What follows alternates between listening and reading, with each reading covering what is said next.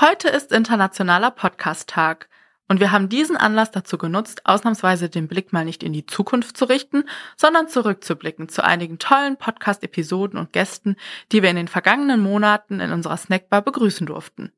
Nachdem unsere Bar aufgrund der Sommerferien geschlossen war, freuen wir uns nun wieder auf eine weitere Podcast-Saison. Und jetzt viel Spaß beim Zuhören. Die Stepstone Snackbar das leicht verdauliche Expertengespräch rund um Arbeitswelt und Arbeitsmarkt.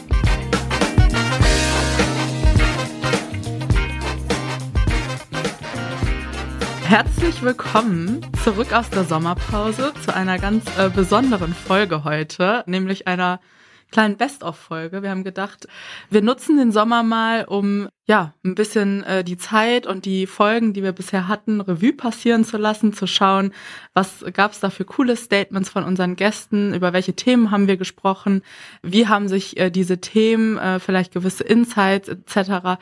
entwickelt im Laufe der Zeit äh, in den letzten Monaten und haben gedacht, wir nutzen das jetzt auch mal. Heute ist ja der internationale Podcast Day, um äh, diesen Tag einmal ein bisschen zu feiern.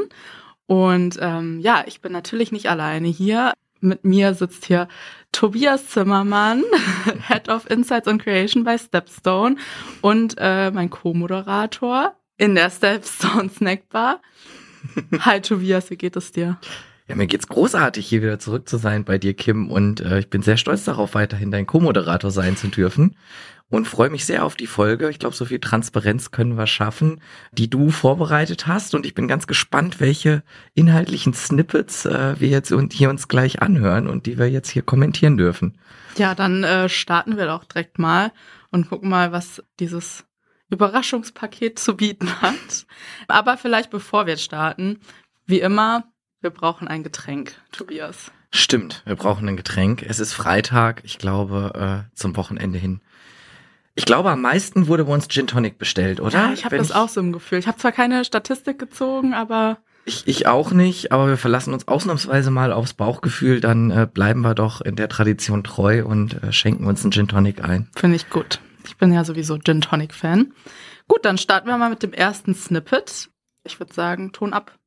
Gegen über sitzt mir heute niemand Geringeres als unser Chef, Stepstone CEO Sebastian Detmers. Hallo Sebastian, wie gefällt's dir hier im Studio? Guten Morgen, ihr zwei. Ja, mir gefällt's ganz hervorragend. Das ist ja wirklich äh, wie beim Radio oder fast wie beim Fernsehen. Äh, ganz toll. genau. Wer war das, Tobias? ja, das war der Chef. Das war äh, Stepstone CEO und seit kurzem Wirtschaftsbuch-Bestseller-Autor Sebastian Detmers, der uns hier besucht hat und unserem Studio ja sozusagen die Feuertaufe verliehen hat. Ihm hat es hier sehr gut gefallen, glaube ich. War auch eine Folge, an die ich mich wirklich sehr gerne erinnere. Aber ähm, das war schon mal was Ungewöhnliches für uns und da waren wir auch ein bisschen aufgeregter als sonst, würde ich sagen. Ne? Ja, auf jeden Fall. Und auch, äh, du hast ja gesagt, die Feuertaufe, ähm, das ist ja dann nochmal immer eine ganz andere Situation, ne? wenn man tatsächlich auch, äh, weil wir kennen das bisher oder kannten das bisher nicht. Wir haben den Podcast ja im Juni 2020, glaube ich, gestartet und äh, da, wie wir alle wissen, waren wir mitten in Corona und ähm, da wurde alles remote aufgezeichnet und damit war das für uns eine ganz neue Situation, mal so wirklich face-to-face -face mit jemandem zu sprechen. Definitiv, das hat ziemlich gut funktioniert, glaube ich. Aber ich, ich vermute, du hast wahrscheinlich aus der Folge noch ein paar mehr Snippets, wo es um die große Arbeiterlosigkeit ging. Äh, bin sehr gespannt, was du da äh, rausgeschnitten hast oder rausgesucht hast. Ja, dann hören wir doch mal rein vor allem die Suchanfragen nach Quereinsteiger, also die Menschen, die selbst gesagt haben, ich möchte etwas anderes machen, hat sich ja deutlich erhöht. Und das ist eigentlich insofern interessant, als dass man merkt, in den Köpfen der Arbeitnehmer ist das längst angekommen. Ich kann was anderes machen. Wunderbares Beispiel ist ja zum Beispiel die Hotellerie und Gastronomie. Ganz viele Menschen haben dort in der Pandemie ihren Job verloren, wenn sie eben nicht in Kurzarbeit gekommen sind und jetzt arbeiten sie woanders. Und häufig verdienen sie mehr Geld, vielleicht haben sie etwas geregeltere Arbeitszeiten. So, und das ist ein Upgrade auf Arbeit und machen neue Erfahrungen dabei.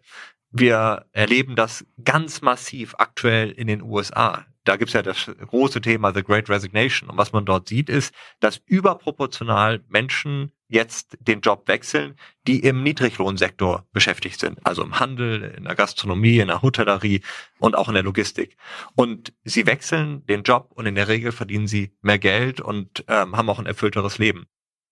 Ja, das finde ich tatsächlich eine richtig, eine richtig coole Stelle und eins, was ich ja auch, oder ein Thema, das er da anspricht, das wir auch sehr, sehr aktiv ähm, begleiten. Ne? Thema Quereinstieg ist zum einen eins, was unglaublich boomt im Arbeitsmarkt, was wir auch immer wieder sehen, dass die Suchanfragen einfach massiv steigen, haben wir kürzlich ausgewertet. Dass es immer mehr Stellenanzeigen. Ich glaube, allein 2021 gab es neunmal so viele wie in 2017.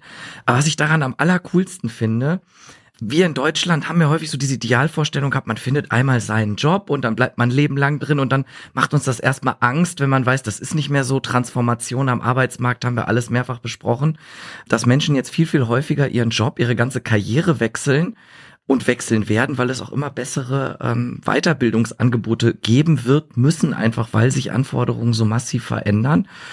Aber eigentlich ist das doch total cool, oder wie findest du das, Kim? Also wenn ich nicht mich auf eine Karriere im Leben vorbereiten muss, sondern wenn ich die Möglichkeit habe, vier, fünf verschiedene Jobs im Leben auszuüben, das ist doch eigentlich total spannend. Ja, absolut. Ich kann da nur zustimmen. Vielleicht auch dann mal so ein kleiner Blick hinter die persönliche Kulisse oder äh, hinter den persönlichen Lebenslauf, weil ich selbst würde mich fast auch als eine Art Quereinsteigerin in dem, was ich tue, äh, bezeichnen. Ich komme, habe eigentlich einen ganz anderen Hintergrund, ursprünglich Tourismusmanagement studiert und bin dann irgendwie in der Kommunikation gelandet und habe zwischendurch noch äh, hier und da ein paar andere Dinge gemacht und ich muss sagen, ich finde das absolut spannend und letzten Endes man merkt auch irgendwann gerade so jetzt natürlich natürlich im, im wirtschaftlichen Bereich, die Dinge sind alle so enorm miteinander verknüpft und es gibt so viele Schnittstellen. Eigentlich letzten Endes kann man als Arbeitnehmer und dann erst recht als Arbeitgeber nur davon profitieren. Und vielleicht, wir haben ja auch jetzt kürzlich ähm, eine neue Studie veröffentlicht und da haben wir auch genau das äh, herausgefunden, dass ähm, unter dem Deckmantel Jobsicherheit die Arbeitnehmenden ähm, das Thema Reskilling total wichtig finden. Ne? Also 80 Prozent haben gesagt, dass sie glauben, dass Reskilling, also sprich auch Weiterbildung, sie ihren äh, Jobzielen näher bringt und das zeigt das ja eigentlich letzten Endes nur. Ja, genau. Und halt, was du am Anfang deines Statements dazu gesagt hast, dass ich auch das Verständnis von, was ist eigentlich Jobsicherheit? Also ich glaube, ne, German Angst ist ja nicht umsonst ein geflügeltes Wort. Ich glaube, dass die Menschen in Deutschland auch in 100 Jahren noch Jobsicherheit als ganz, ganz wichtig im Job ansehen werden. Das bleibt einfach so. Aber was verstehen Menschen unter Sicherheit? Was verleiht Sicherheit? Ich glaube, das ändert sich. Und das zu, zu sehen in den Zahlen, dass die Menschen sich halt sicherer fühlen, weil sie wissen, ich werde mich umschulen können, ich werde mich weiterbilden können, die Möglichkeiten werden da sein. Das finde ich total cool. Und für Arbeitgeber ist das ja auch eine richtig, richtig gute Möglichkeit, wenn wir jetzt auf deinen eigenen Case gucken, den du eben dargestellt hast. Also Du hast ja auch schon mehrere durchaus unterschiedliche Positionen hier bei Stepstone bekleidet. Also das heißt, das ist jetzt gar nicht, dass du jetzt ständig den Arbeitgeber gewechselt hast, was uns natürlich sehr freut, weil wir dich äh, für uns erhalten konnten. Aber genau, daran sieht man das ja. Das können ja auch Arbeitgeber intern möglich machen und so dafür sorgen quasi, dass es ein immer besseres Match gibt äh, zwischen Person und Anforderungen, die es jetzt gerade gibt, wie zum Beispiel, wir wollen einen Podcast machen. Definitiv. Und äh, ich glaube, das war auch wirklich nochmal ein ganz guter Hinweis, den du da gegeben hast, dass es eben auch unternehmensintern möglich ist oder sinnvoll ist. Aber Sebastian ist in der Podcast-Folge auch noch ein bisschen tiefer in die Thematik eingestiegen, hat da auch so eine ganz schöne, ja, so einen ganz schönen Vergleich gezogen. Hören wir einmal rein. Die Amerikaner erleben immer wieder Honeymoon, entwickeln sich immer weiter, machen den Querbagen, den Quereinstieg, auch die Unternehmen lassen das zu. Und in Deutschland befinden wir uns nach vielen, vielen Jahren, über zehn Jahren im Durchschnitt, man kann das vielleicht sagen, in so einer, so einer Zweckehe mit dem Arbeitgeber.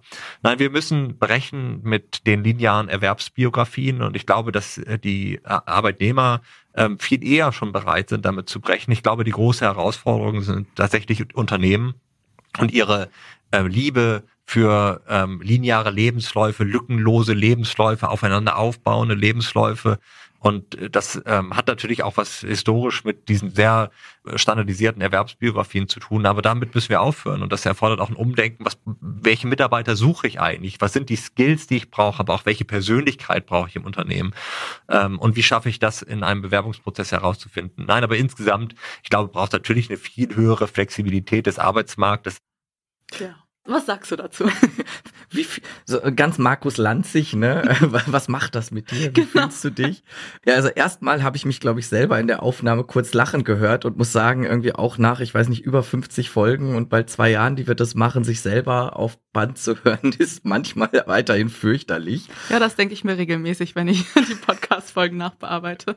Ich glaube, so viel Ehrlichkeit kann man äh, an der Stelle dann auch mal walten lassen. Nee, aber auch das, ich finde, das ist ein richtig schönes Bild, ne? Dass, dass er da entwickelt, so sagt, wir müssen mehr wieder in, de, in so ein Honeymoon-Gefühl kommen. Ich meine, das kennen ja auch viele, wenn man einen neuen Job anfängt, diese Euphorie, die man da hat, ähm, die neuen Aufgaben, die neuen Kollegen sind irgendwie faszinierend und das auch ständig irgendwie neu zu erhalten, auch im bestehenden Job, beim bestehenden Arbeitgeber haben wir auch gerade zugesprochen, ist total wichtig, weil eigentlich liegt es, das ist was, was mich gerade so wundert, ganz viele der Erkenntnisse, die wir haben, wie wir Jobs auch eigentlich umgestalten müssen, das sind ja keine super neuen Erfindungen, sondern das sind Dinge, über die wir schon lange diskutieren, wo wir eigentlich schon wissen, das brauchen wir. Und jetzt ist so ein bisschen der Marktdruck da, die Arbeiterlosigkeit kommt, ähm, die Menschen werden das rare Gut. Das heißt, es gibt so ein bisschen den ökonomischen Druck, Jobs besser zu machen. Und das Thema Produktivität ist bei Sebastian ja auch drin, ein etwas komplexeres. Aber ich glaube, um die Menschen individuell produktiver zu machen, musst du sie auch zufriedener machen, musst du Jobs mit mehr Sinn erfüllen. Und wenn wir das alles schaffen, dann ist die Arbeitswelt der Zukunft ja eigentlich eine ziemlich coole. Und ich wurde letztens gefragt, ob wir das denn hinkriegen ja, es ist eine riesen Herausforderung, würde mich jetzt auch gleich deine Meinung dazu interessieren. Aber ich sage ja immer, ja, es bleibt uns ja nichts anderes übrig. Ne? Also von daher, wir werden das machen, weil wir müssen. Genau, wir müssen, wir haben keine andere Wahl oder um auch erneut, ich glaube, ich habe sie kürzlich schon mal zitiert, aber auch erneut die äh, Annikia Bartel von der Ready School zu zitieren. Wir haben keine andere Wahl, als optimistisch zu sein. Und ich glaube, es gibt sehr viele coole Ansätze. Sebastian hat sehr viele beschrieben in seinem Buch, äh, wie man da hinkommen kann. Wir untersuchen das stets auch in Studien. Wir sprechen bei sämtlichen ähm, ja, Events etc. mit vielen Personen aus der Branche oder aus der Wirtschaft. Und ich glaube, es gibt Ansätze, es gibt Möglichkeiten, da was zu tun und äh, das, das Problem zu lösen oder einen Schritt äh, näher an die Lösung zu kommen. Ich glaube, wichtig ist nur, ähm, ja, im Kopf zu behalten, dass es nicht ausschließlich eine, eine Aufgabe der Unternehmen ist und eine Aufgabe seitens der, der Politik. Es ist auch teilweise ähm, ein Umdenken in der Gesellschaft erforderlich. Und ich glaube, solange wir das uns so ein bisschen ins Gedächtnis rufen, sind wir auf einer guten Seite. Ja, total. Es ist auch, wenn ich das gerade nochmal reflektiere, worüber wir sprechen, ne, wir, wir müssen optimistisch sein oder ich, ich weiß jetzt nicht mehr genau, wie das Zitat war. Wir waren, wir sind irgendwie verurteilt, optimistisch zu sein oder es bleibt uns nichts anderes übrig. Was sagt das denn bitte über uns aus, dass wir uns zwingen müssen, optimistisch zu sein? Ich glaube, da ist dann aber auch der Blick über den Tellerrand gar nicht schlecht. Ne? Also alleine, ich hatte, durfte letztens ein Training besuchen mit den Kollegen unserer US-amerikanischen Tochterfirma Appcast und diese Begeisterung für neue Themen, die dir da wirklich über den Tisch entgegenspringt, das ist, glaube ich, ein bisschen was, wo wir uns was von abgucken können hierzulande. Ne? Ähm, deswegen, Sebastian hat ja auch das US-Beispiel mit aufgegriffen mit dem Honeymoon, dass Menschen ja auch statistisch gesehen viel häufiger den Job wechseln in den USA und dann eben häufiger in diese Phase eintreten. Ich glaube, diese Begeisterung für Neues, diese Offenheit, dieses Positive, ich glaube, das ist auch das, was du sagen wolltest, ne? dass wir das jeder individuell für uns, ja, uns nochmal stärker abgucken müssen. Absolut. Und auch dieses ähm, Veränderungen anzunehmen, auch vielleicht Lust oder mehr Lust auf Veränderungen zu haben. Ich glaube, da schreibt Sebastian auch drüber oder spricht er drüber. Und das ist das, was ich auch meine mit so, es ist ein bisschen in der Gesellschaft verankert, es ist in einer Kultur verankert, je nachdem, ja, welche Tendenz man aufzeigt. Natürlich ist jeder ähm, ein Individuum, jeder hat seine eigenen Vorlieben, aber tendenziell ist eben, sind die AmerikanerInnen da ähm, ja ein bisschen offener, was sowas vielleicht angeht, als die Deutschen, die halt sehr sicherheitsliebend sind und ähm, ja, die da vielleicht so ein bisschen mehr Mut brauchen manchmal äh, oder Mut an den Tag legen müssen, um dann vielleicht mal so einer Veränderung stattzugeben ähm, oder diese auch ja selbst proaktiv anzugehen, sei es halt eben wie ein Jobwechsel. Total, super Stichwort. Ich vergesse dann bei einer Veranstaltung äh, der, der Kollegen von Kienbaum, die das äh, ganz toll gemacht haben. Das hieß Brave New Work, ne? Auch trotz der etwas, wie soll ich sagen, kritischen äh, Analogie, die da gezogen wird zum Herrn Huxley. Ähm, war das war die Kernaussage, ne? Wir brauchen brave Leadership. Wir, also wir müssen generell mutig sein. Von daher brauche ich gar nicht tiefer darauf eingehen. War eine ganz schöne Veranstaltung. Gab es auch eine schöne Studie, die die Kollegen gemacht haben. Man darf ja auch mal auf Studien von anderen hinweisen, die tolle Arbeit leisten. Äh, Grüße gehen raus an den Kollegen Lukas Fastenroth, falls der das hier hört an der Stelle. Sehr zu empfehlen. Ähm, aber ja, lass uns doch mal mutig sein. Und jetzt kommt äh, Überleitung und uns den nächsten Snippet anhören. Und zwar hatten wir da zu Gast, und zwar war das eine Folge, das war keine klassische Podcast-Episode, sondern wir hatten damals eine ähm, Art Live-Talk-Reihe namens Inside Talks und äh, du, Tobias, äh, hast das immer schön moderiert, du hast immer so einen kleinen Impuls gegeben und hattest dann immer spannende Gäste zu Gast. Ähm, und in dem Fall war das die eben angesprochene Annika Bartel von der Ready School, gemeinsam mit Anastasia Leukina, eine äh, Ukrainerin, die ja tatsächlich leider äh, des Krieges wegen äh, flüchten musste nach Berlin und die jetzt aber gemeinsam mit der Ready School mit Anne zusammenarbeitet. Und die hat uns da ein paar Insights gegeben aus ihrer Perspektive, ja, wie man als Unternehmen gut mit äh, solchen Mitarbeitenden zum Beispiel umgehen kann oder wie man vielleicht auch äh, Geflüchtete äh, rekrutieren kann. Hören wir mal rein, was sie dazu gesagt hat. I had doubts about sharing the story, uh, but I um, I lost a child many many years ago, and I remember v- very vividly that I had these two parts of myself. One was this grieving mother, and I think this is the part that many people who just arrived to Germany we are grieving about our country, about our people, about our everything. But the other side is the professional side of me, and. Um, uh, at that time, I just remember really vividly that uh, with some people I could interact on the personal level of a grieving mother, but with others I was really, really I really needed to interact as a professional. And what was helping me to get back to normal life is like uh, interacting with me as a person, as a professional, um, and uh, without really anything, um, any sensitivities involved because um, it's uh, when you when you are in such shocking change and such quick change, you sort of fall apart and then you need to get back together. And this, your sort of peer to peer, very professional um, sort of partnering relationship and interaction really helps me go back to who I was before this and who I am as a person. So uh, please do not hesitate to ask me any questions just as you would ask Anne. Ja, wow, das war nicht nur super, super spannend, sondern also gerade die Anastasia, die wir hier gehört haben, eine wahnsinnig beeindruckende Person.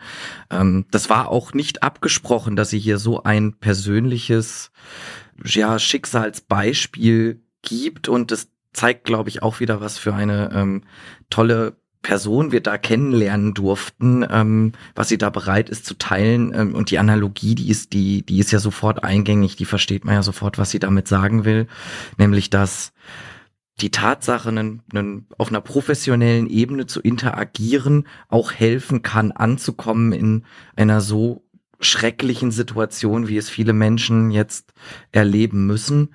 Ähm, und dementsprechend auch ihr Appell an der Stelle, ja, den Menschen denn Jobs anzubieten, den, die Menschen zu unterstützen, zu, dabei zu helfen, reinzukommen. Natürlich, um das mal zusammenzufassen, so hatte sie das, glaube ich, gesagt, ähm, gilt es immer, empathisch zu bleiben und zu reflektieren, welches Schicksal die Menschen durchgemacht haben, etwas, was wir uns alle überhaupt nicht vorstellen können und hoffentlich auch niemals so hautnah erleben werden müssen. Aber gleichzeitig die Menschen, das war ja auch was, was der Anne immer wichtig ist oder war, die Menschen nicht darauf zu reduzieren, dass sie dieses schreckliche Schicksal erleiden mussten, sondern sie auch ein Stück weit dadurch zu unterstützen, zu helfen, dass sie sich auf andere Dinge fokussieren können, eben an der Stelle, ja, die Profession, in der sie tätig sind. Ähm, ja, das war ziemlich beeindruckend, dieses, dieses Gespräch. Und das war eine Erkenntnis, die, wenn einem die so erklärt wird, die dann natürlich auch total überzeugt. Ich weiß nicht, wie ging's dir dabei? Nee, mir ging's äh, total ähnlich und ähm, ich habe auch lange überlegt, nehmen wir den Snippet mit rein, nehmen wir ihn nicht mit rein. Ich fand ihn halt sehr stark, weil du hast ja auch gesagt, die Analogie und das, was viele Leute da ähm, erlebt haben, ist nun mal absolut schlimm und sie wollen aber letzten Endes einen Neuanfang starten oder sie wollen weitermachen, vielleicht sogar einfach. Ähm, das sind alles Menschen, die einen Job haben oder hatten, wie du und ich, und die wieder, ja, irgendwie im Leben ankommen wollen. Und ich glaube, vielleicht hat ihre Geschichte auch geholfen, so ein bisschen die Augen zu öffnen und gleichzeitig auch aufzuzeigen, es gibt halt auch private Schicksalsschläge, da gibt's äh, unzählige und ähm, man weiß manchmal im Arbeitskontext gar nicht, ja, wen, wer hat jetzt hier gerade was privat vielleicht erlebt.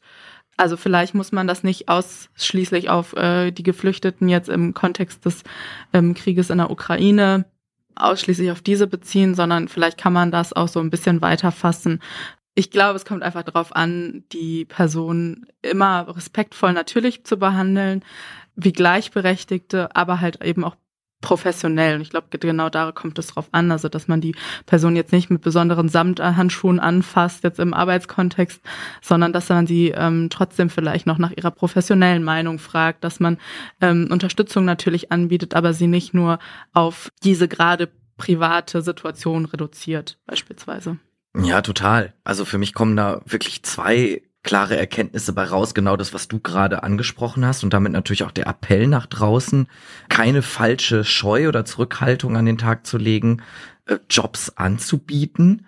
Wir brauchen ja dringend mehr Menschen, ähm, natürlich mit der nötigen Empathie. Und da kommt ein anderer Punkt rein, den wir auch als riesigen Megatrend am Arbeitsmarkt gerade sehen, nämlich dass es einfach unabdingbar ist, die Menschen als Individuen mit einer individuellen Situation, mit individuellen Stärken, aber auch Bedürfnissen zu sehen und ja, das entsprechend in die Vereinbarung, in die Gespräche mit einzubeziehen. Das geht natürlich nur über Empathie. Es gibt das, diese besonders dramatischen Fälle, wie, wie wir es hier jetzt gerade gehört haben. Aber natürlich hat jeder Mensch, jetzt kommt so ein, so ein Allgemeinplatz, so ein bisschen sein Päckchen zu tragen. Und das mit einzubeziehen, ähm, die Überlegung, ähm, wie kann die Vereinbarung zwischen Unternehmen, zwischen Individuum am besten ausgestaltet sein. Wenn wir das richtig gut hinkriegen, ich glaube, dann haben wir einen großen Schritt in Richtung bessere Arbeitswelt geschaffen. Ja, dem kann ich nur zustimmen. Kim, mal eine ganz einfache Frage an dich vorweg. Was verdienst du eigentlich hier bei Stepstone? ja. Ehrlich gemeinte Frage? ja, es war jetzt natürlich ein äh, großartig inszenierter Einstieg, ähm, wo man auch merkt, dass wir hier fleißig improvisieren. Aber wir wollen heute ja über das Thema Gehaltstransparenz sprechen, denn wir von Stepstone sind der Meinung, dass Gehalt kein Tabuthema mehr sein darf. Und das haben wir jetzt hier gerade mal so ein bisschen vorgespielt, dass es nicht so ganz einfach ist, über das Gehalt zu sprechen. Ja, das war gemein von mir, ne? Ja, schon ein bisschen. Ja, aber das, das zeigt, glaube ich, wie schwierig das ist und wie schwierig es auch, äh, es auch ist, mit Gewohnheiten zu brechen. Ne? Ähm, und wie schwierig das dann auch, glaube ich, ist, Gehaltstransparenz einzufordern. Wie wichtig es aber auch gleichzeitig ist und was für ein, was für ein Asset es sein kann, was für ein positives Zeichen, wenn Unternehmen hier proaktiv sind. Also zum einen ist das halt der Grund, warum wir ja als Stepstone genau diese Gehaltsangaben oder Gehaltsspannen aufgrund unserer Datensätze veröffentlichen, um da Berührungsängste zu nehmen und dann eben den Menschen das zu erleichtern. Aber gleichzeitig haben wir ja in der Studie auch herausgefunden, dass ich meine 80 Prozent, also vier von fünf Menschen sagen, ich habe ein besseres Bild von einem potenziellen Arbeitgeber, von einem Unternehmen, wenn dieses Unternehmen transparent mit dem Thema Gehalt umgeht. Und ich glaube, die leichte Unsicherheit äh, von uns beiden in diesem Gespräch zeigt ganz gut, warum. Ja, definitiv. Und das war ja aus einer Folge ähm, mit Carlos Frischmuth und Katharina Hein von Hayes, ähm, die ja sich auch sehr stark äh, mit dem Thema auseinandergesetzt haben, die ja nicht nur, bei denen geht's ja nicht nur um die Gehälter für ihr eigenes Unternehmen, sondern auch für andere, wenn sie für andere rekrutieren. Und ähm, da haben wir natürlich auch mal nachgefragt, wie ähm, hängt denn beispielsweise eben Gehaltstransparenz zusammen mit äh, ja, dem Recruiting generell und dann äh, der, der Rekrutierung oder der Gewinnung von Mitarbeitern im Vergleich zum Wettbewerb. Hören wir mal rein, was der Carlos, glaube ich, war es, äh, dazu gesagt hat. Wie hängt eurer Meinung nach, ähm, vielleicht zuerst an dich, Carlos, Transparenz in Sachen Gehältern an sich und eben der immer schärfere Wettbewerb am Arbeitsmarkt zusammen. Ist das ein Faktor, der neben der Gehaltshöhe selbst schon eine Entscheidung oder einen Unterschied ausmachen kann? Selbstverständlich, Tobias, weil wenn ich als Bewerber in den dann mit diesem sich verändernden Arbeitsmarkt, also sagen wir mal ein, einfach ein Bewerbermarkt, um diesen Begriff äh, korrespondiert zu dem Thema Arbeiterlosigkeit aus ähm, äh, von euch äh, zu, ähm, äh, zu nehmen, dann ist es natürlich ganz klar so, dass der Bewerber schneller entscheiden will, ob er überhaupt irgendwie sich eine Stelle anschaut. Das heißt, er wird mehr Information fordern. Und deswegen ist es ein Gebot, dann auch das Gehalt zu nennen, neben den anderen Themen, die wir für selbstverständlich halten, wie Jobinhalt, was passiert da in der Rolle, welche Qualifikationen bringe ich mit. Das heißt, das wird aus unserer Sicht zu einem Standard werden müssen. Weil ansonsten Bewerber sagt, ich vergeude doch nicht jetzt meine Zeit, das ist die knappste Ressource, die ich habe, irgendwo auf irgendwelchen Stellen rumzusuchen, so wie wir es in der Vergangenheit jetzt gemacht haben. Äh, nein, ich will das als Kriterium vorher wissen, ansonsten bewerbe ich mich nicht. Starke Aussage, ne? Ja, aber ich glaube, er gibt absolut Sinn. Ich sag immer, ähm, wer kauft denn ein Produkt oder zieht es überhaupt nur in Erwägung, wenn man den Preis nicht kennt und jetzt noch darüber hinaus nicht weiß, wann es zugestellt wird, ob es überhaupt zugestellt wird und die Analogie zum Bewerbungsprozess ist, glaube ich, relativ klar. Und wie Carlos gesagt hat, in einem Bewerbermarkt, in dem wir jetzt sind, müssen wir Jobs als Produkte betrachten. Und da gehört die Information zum Gehalt, sprich der Preispunkt natürlich absolut dazu. Und ja, Zeit ist Geld. Und das Schöne ist ja, die Menschen haben einfach die Auswahl oder haben die Angebote. Das heißt, wenn ich es den Menschen schwerer mache, dann werden die woanders hingehen. Ja, absolut. Und dann ist ja die Frage, aber jetzt, wann war die Aufnahme? Circa vor einem halben Jahr. Glaubst du, Tobias, oder hast du das Gefühl, dass sich seitdem was verändert hat? Glaubst du, das ist schon, wie äh, Carlos gefordert hat, zu einem Standard geworden? Oder ich glaube, das ist ein bisschen, der, der Zeitraum ist wahrscheinlich ein bisschen zu knapp, um das jetzt schon beurteilen zu können, aber ähm, hat sich zumindest was zum Positiven geändert. Puh, ja, zumal wir da ja keine Studie zu gemacht haben, auf die ich mich sonst immer gerne beziehe. Noch äh, nicht? Noch nicht, genau. ähm, schwer jetzt äh, da eine fundierte Aussage natürlich zu treffen, aber mein Eindruck ist, es haben ja glücklicherweise auch wieder Messen stattgefunden. Wir waren ja gerade bei der Zukunft Personal, wir waren beim Recruiting Community Event im Sommer, endlich wieder mit den Menschen in Austausch kommen. Ich habe schon das Gefühl, dass da ein Umdenken stattfindet und dass, dass, dass diese Einsicht, die Carlos da so schön auf den Punkt gebracht hat, sich immer mehr durchsetzt. Also liegt ja auch auf der Hand. Du musst die Menschen entscheidungskompetent machen. Ja, definitiv. Wir haben in der Podcast-Folge auch darüber gesprochen, wie die Gehaltstransparenz sich in anderen Ländern verhält. Also ich glaube, wir haben auch eben schon ähm, bei dem Vergleich ähm, Deutschland-Amerika äh, hinsichtlich der Arbeitsmarktflexibilität äh, gemerkt, es gibt kulturelle Unterschiede, es gibt gesellschaftliche Unterschiede, natürlich auch ähm, politisch oder gesetzlich unterschiedlich verankerte Unterschiede. Also ähm, ich glaube, wir hatten in der äh, Folge da auch zum Beispiel Schweden angesprochen, Österreich, wo es verpflichtend ist, ähm, Gehälter schon anzugeben. Und dann haben wir nochmal geschaut, was sich denn kürzlich geändert hat äh, hinsichtlich ähm, Gehaltstransparenz, die gesetzlich eben verankert ist. Und da kam auch raus, dass zum Beispiel kürzlich erst New York oder auch der Staat Washington das per Gesetz erlassen haben, dass man da transparenter sein muss als Unternehmen. Also abgesehen davon, dass die USA vielleicht generell ein bisschen offener ist, was das angeht, ähm, es tut sich schon einiges. Ähm, nicht nur in, in Deutschland, wo die Debatte immer äh, stärker darum wird, sondern eben auch im, im Ausland. Mhm. Wer sich dafür interessiert, sei gerne ans Herz gelegt, äh, die englischsprachige Website Recruitonomics. Einfach mal googeln, aufrufen äh, von den geschätzten Kollegen äh, von, von unserem Tochterunternehmen Appcast, die genau solche Entwicklungen da immer spannend aufbereiten und sich dann nochmal anschauen, wie wirkt sich das eigentlich aus. Also da sitzt ganz viel Expertise und da werden die Sachen dann ja snackbar, deswegen passt das hier rein, ähm, aufbereitet, aber trotzdem sehr fundiert, also Leseempfehlung. Auf jeden Fall richtig cooler Content, den die Kollegen da machen. Das äh, macht immer Spaß, da reinzuschauen auf die Website. Gut, dann hören wir in den nächsten Snippet rein vorletztes Jahr eine Studie zur digitalen Fitness der Recruiter gemacht haben und da ja festgestellt haben, so digital affin, äh, wie wir gerne hätten, dass die Recruiter tätig sind, sind sie ja noch nicht. Ähm, und haben dann ähm, Anfang eben letztes Jahr gebrainstormt und geguckt, was kann man denn machen, was einerseits daran aufbaut, aber eben auch dieses Momentum mit Remote-Arbeiten, wirklich Arbeitsortflexibilität, was ja auch schon dann bei vielen ähm, im Unternehmen äh, umgesetzt wurde, aber von einigen Führungskräften ja mehr oder weniger befürwortet wurde, ja. Das bringt ja auch nochmal andere Herausforderungen, auch gerade in der Talentgewinnung und dann auch im Onboarding der neuen Mitarbeiter mit sich, dass wir gesagt haben, Mensch, das wäre doch jetzt spannend, wirklich nochmal so rückblickend auch schon mal ein Jahr Pandemie und äh, ich glaube, wir wissen ja nicht, wie lange wir noch in der Pandemiewelt leben, ähm, dass man einfach mal guckt, was sagen denn Kandidaten, Recruiter und Führungskräfte aktuell zu dem Thema Bewerben. Ja, das war, da haben wir Deborah Duda-Luzzato gehört ja, die das Recruiting bei Hugo Boss verantwortet und äh, mit der wir eine ganz spannende Studie gemeinsam gemacht haben und zwar in ihrer Funktion äh, beim Bundesverband der Personalmanager. Äh, da haben wir uns ja, genau wie sie es gerade beschrieben hat, auf die Zukunft des Bewerbens geschaut und zwar ausgehend davon, dass viele Prozesse trotz aller digitalen Technik, die, da, die wir mittlerweile hier haben, eben noch nicht so datengetrieben, so automatisiert oder so nutzerfreundlich funktionieren, ähm, wie wir das aus anderen Kontexten gewohnt sind. Ne? Also wir können uns auf dem Handy ja, ja, wir können die große Liebe finden relativ schnell. Wir können die Geldsummen, äh, ja, die, die durchaus relevant sind. Du kannst ja Aktienpakete kaufen, wenn du denn das nötige Kleingeld hast und das alles übers Handy machen oder äh, für mich das Wichtigste, Urlaube buchen. Ähm, das geht alles übers Handy und das beim Bewerben, ja, das geht auch, aber das ist eben noch nicht so optimal umgesetzt, wie es eigentlich sein müsste. Wie bewertest du das? Wie siehst du das?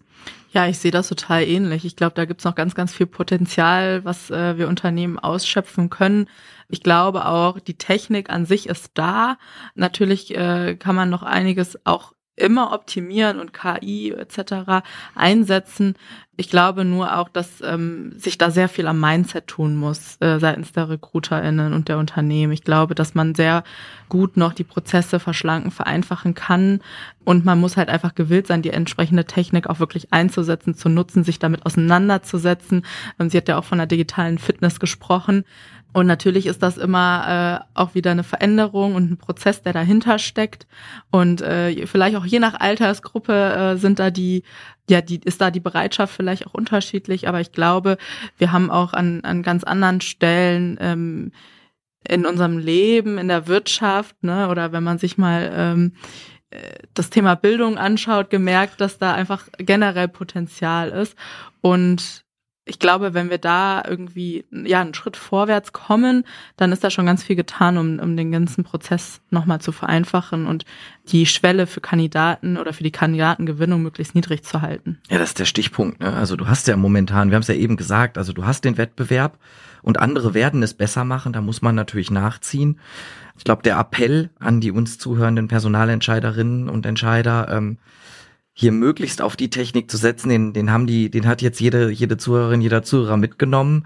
Gleichzeitig erlebe ich da aber auch ganz, ganz viel Aufbruch und häufig liegt es auch gar nicht so sehr an den RecruiterInnen tatsächlich, sondern ja, wenn ich dann als Hiring Manager, wenn ich die Führungskraft, die eine Position besetzen will, wenn ich da jemanden habe, der aber unbedingt noch das Anschreiben haben möchte, weil man sich dran gewöhnt hat, dann ist es natürlich auch was, dass da das Umdenken auch stattfinden muss. Ne? Also sorry, Leute, anschreiben ist einfach tot, das bringt nichts. Das verhindert lediglich, dass sich Leute bewerben, weil sie es woanders nicht müssen.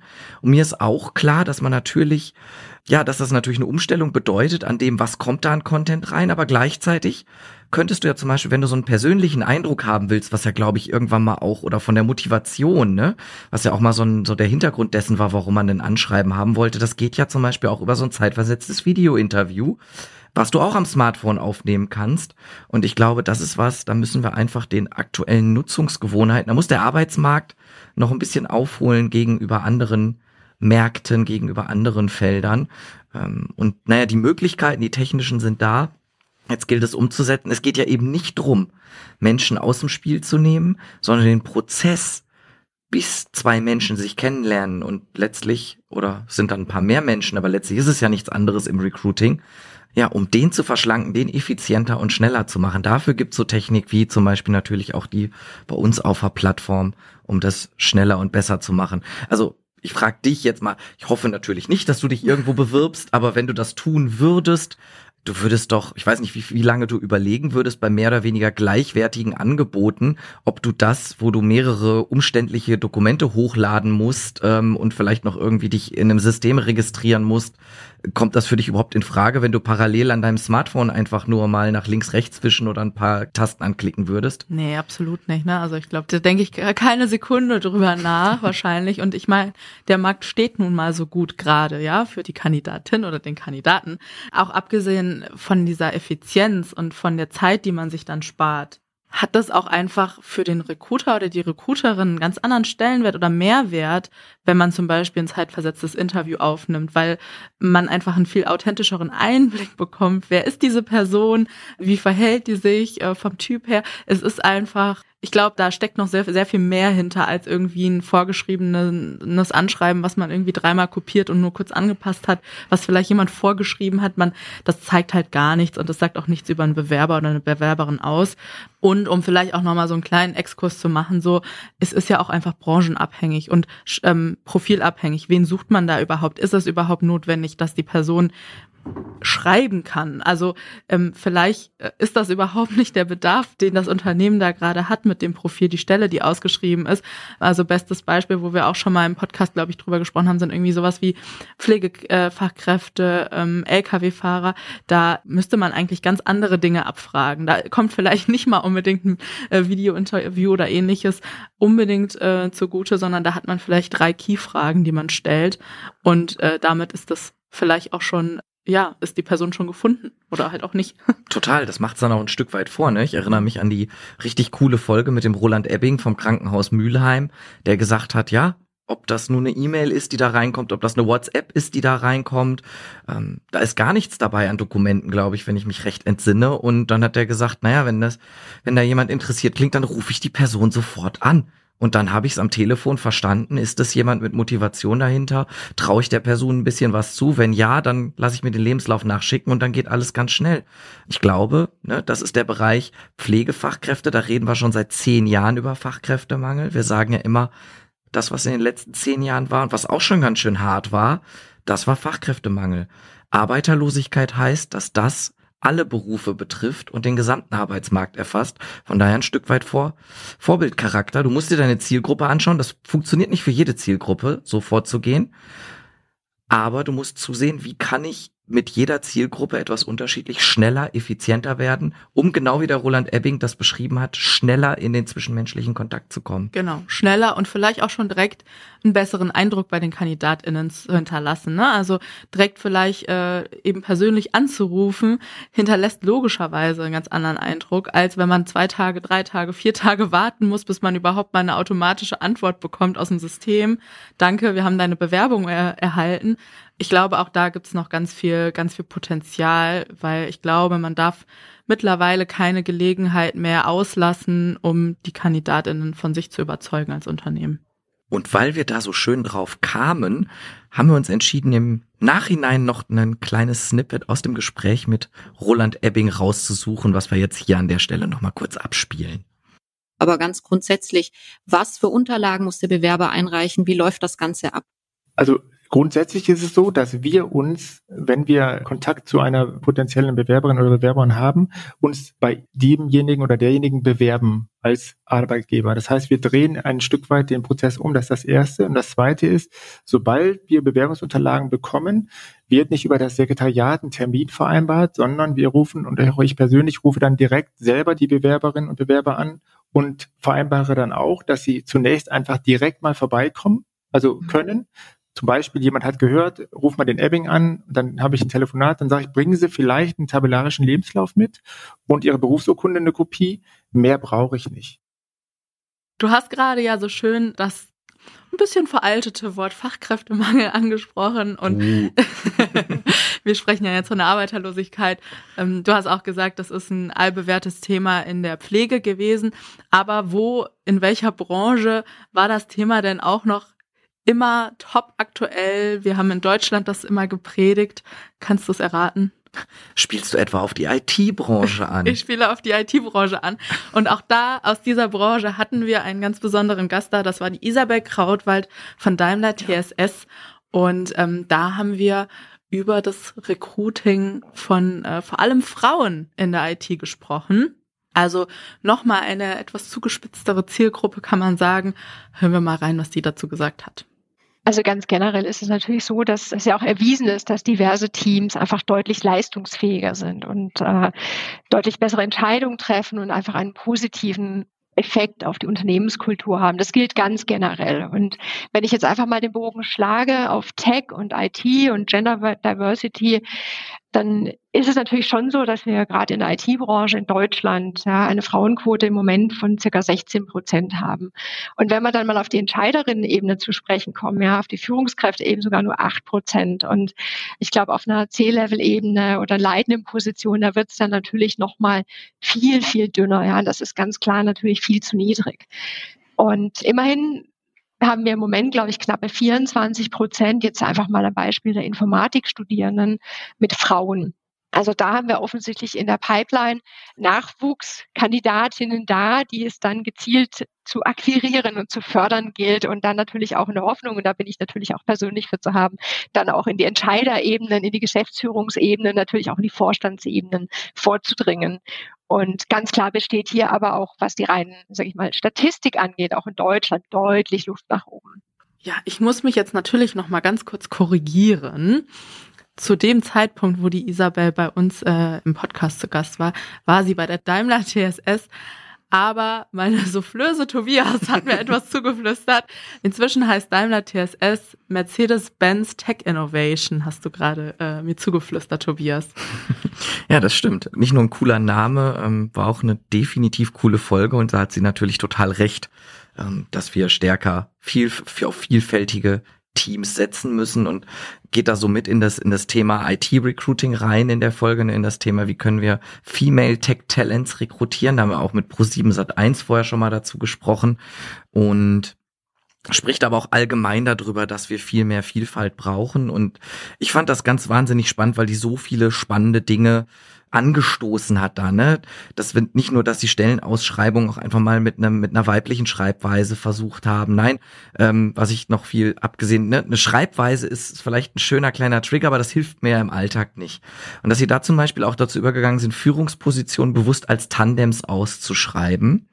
Und damit schafft man dann natürlich gleich andere Voraussetzungen, potenziell viel besser auch individuellen Bedürfnissen, wie zum Beispiel dem nach mehr Flexibilität, nach mehr Work-Life-Balance. Sowas richtet sich ja nicht nur aktiv jetzt an Frauen, woran man spezifisch denkt und worüber wir in der Folge ja gesprochen haben, sondern wir hören ja immer mehr, wenn wir auch an die Generation Z denken, ähm, dass die Menschen ein anderes Verständnis von Arbeit, von Leben im Zusammenspiel haben.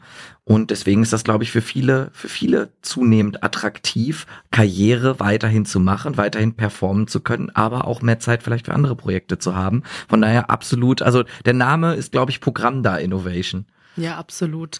Sie hat da auch so ein paar Zahlen äh, genannt. Das fand ich auch ganz interessant. Können wir auch noch mal ganz kurz reinhören? Bei uns jetzt, wenn ich es einfach mal bei uns auf die TSS beziehe, dann haben wir immerhin schon mal 22 Prozent der Mitarbeiterinnen. Frauenanteil. Mhm. Und immerhin schon mal 17 Prozent weibliche Führungskräfte. Also da war ich schon mal sehr happy zu sehen, dass ich angefangen habe, dass wir hier schon mal 17 Prozent haben. Aber jetzt neige ich natürlich auch dazu, genauer hinzuschauen. Und im Detail betrachtet ist es dann schon so, dass natürlich die Corporate Functions, also die kaufmännischen Bereiche noch deutlich besser ausgeprägt sind als die IT-Bereiche. Also die klassischen IT-Funktionen bei uns auch in der TSS, da liegen wir im Moment also unter 20 Prozent. Das ist natürlich ein Wert, den wir deutlich steigern wollen. Das fand ich total spannend und das zeigt ja eigentlich auch nur, dass auch Sie noch einen Weg vor sich haben, wie viele andere vielleicht auch. Und ich glaube, die, die Message oder die Key Message, die wir da mitnehmen können, ist einfach, man muss einfach mal anfangen. Genau, finde ich total gut äh, und fand ich auch total spannend und das passt ja auch sehr gut, ich glaube, zu unserem Abschlusssnippet an dieser Stelle. Und zwar hatten wir die Andrea Wasmuth, CEO der Handelsblatt Media Group bei uns, die auch über die Diversity-Initiative The Shift, wo wir als Stepstone auch Mitglied sind vom Handelsblatt, gesprochen hat, aber die auch allgemein Tipps gegeben hat, wie kann die deutsche Wirtschaft, wie können Unternehmen vielfältiger werden, mehr Chancengerechtigkeit implementieren. wenn ich mich recht entsinne, ähm, war das auch so ein bisschen, ja, äh, bei Andrea weiß man auch, das ist ihr einfach ein solches Herzensanliegen. Die sagt, jeder kann anfangen, wenn ich das richtig in Erinnerung habe. Es kommt einfach drauf an, anzufangen, kleine Schritte besser als auf das große Konzept zu warten, das brauchst gar nicht, weil und das ist ja auch ergibt ja total Sinn, wenn es um Gerechtigkeit geht, wenn es um gleiche Chancen geht, dann hilft ja jeder kleine Schritt und ich bin auch persönlich immer der Meinung, das sehen die MitarbeiterInnen auch, wenn du, wenn du darüber sprichst und kommunizierst, hey, wir sind hier auf einem Weg, wir sind vielleicht noch nicht perfekt, aber wir fangen jetzt an, dann ist das ja was, was jeder von uns als, als Mensch versteht, dass man von heute auf morgen nicht perfekt ist, das erwartet ja keiner. Nee, absolut. Und du hast es gerade auch gesagt, die Mitarbeiter sehen das. Ich glaube, es ist gut, dass die MitarbeiterInnen sehen, das Unternehmen beschäftigt sich damit. Es, man beschäftigt sich mit dem Thema. Alle wissen, es ist total wichtig. Und ähm, ja, ich finde, das ist dann immer einfach ganz schön, wenn man sieht, auch kleine Schritte helfen, äh, einen großen Beitrag zu leisten letzten Endes.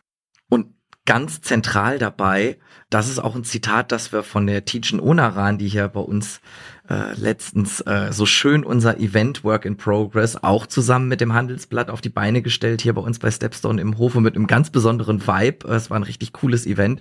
Auch und vor allem dank der tollen Moderatorin. Und Tijen sagte auf jeden Fall auch sowas wie, naja, Haltung ist gut, aber es muss dann natürlich auch die konkrete Handlung geben. Und das ist was, was wir auch gerade in unserer jüngsten Studie rausgefunden haben, dass da ganz viele Mitarbeiter in ihren Unternehmen eben noch, ja, ein bisschen Nachsitzen verordnen im, im Hausaufgabenheft, weil sie sagen, naja, die Haltung, die hat sich schon zum Positiven gewandelt, aber wir sehen, noch nicht die entsprechenden Handlungen und die muss ich natürlich nachziehen, wenn ich mich entsprechend positioniere. Ich finde, das war jetzt auch so ein schönes Schlusswort und ich glaube, damit können wir die Folge auch beenden. Ich glaube, wir haben genug gequatscht für heute. Es ist ja auch Freitag, wir wollen es ja nicht übertreiben. Aber vielleicht noch ein kleiner Ausblick, äh, weil wir ja auch gerade so über die IT gesprochen haben, vorhin im Kontext der Mercedes Benz Tech Innovation, wie ich gelernt habe. Äh, die nächste Folge ähm, ist mit der Andrea Morgan Schönwetter von Carriot, eine äh, Volkswagen-Tochter. Und die hat auch ganz viel spannende Insights erzählt ähm, oder berichtet, wie äh, sie an die Rekrutierung rangehen äh, von Tech-Talenten. Also bleibt da auf jeden Fall gespannt. In zwei Wochen äh, kommt diese Folge raus und wir sind jetzt ab sofort wieder regelmäßig alle zwei Wochen am Start. Genau, da freue ich mich riesig drauf, denn ihr habt es gehört, so ein bisschen was haben wir schon vorproduziert. Und äh, ja, den Abschluss. Erstmal vielen lieben Dank dir, Kim, für die großartige Vorbereitung. Mir hat's Spaß gemacht. Und genau, dann geben wir das Schlusswort doch der Andrea, wie angekündigt, und hören da noch mal rein. Danke dir und bis dann. Das heißt, für jedes Wunder gibt es einen Anfang und ich glaube, das ist tatsächlich der Weg, zu sagen, wir, wir haben uns das vorgenommen. Das ist ja tatsächlich der erste Schritt. Es wäre ja auch nicht richtig zu sagen, dass wir als Handelsblatt Media Group schon perfekt aufgestellt sind. Also viele Dinge, die ich hier anspreche, sind Dinge, wo, wo ehrlicherweise natürlich auch eine Innenentwicklung bei uns entsteht, dass wir sagen, was müssen wir eigentlich tun? Welche Voraussetzungen müssen wir auch ähm, bei uns schaffen, worauf müssen wir achten, auch bei der Personaleinstellung im Haus, aber letztlich auch als Medien ähm, in, der, in der Rolle nach draußen. Und schon wieder Sperrstunde in der Stepstone Snackbar. Wir freuen uns wie immer über ein kleines Trinkgeld in Form von Feedback, Anregungen und Themenvorschlägen unter podcast at stepstone.de oder überall da, wo es Podcasts gibt. Und für die After Hour zu unserem Podcast lautet die Empfehlung des Hauses www.stepstone.de slash podcast. Bis zum nächsten Mal in der Stepstone Snackbar.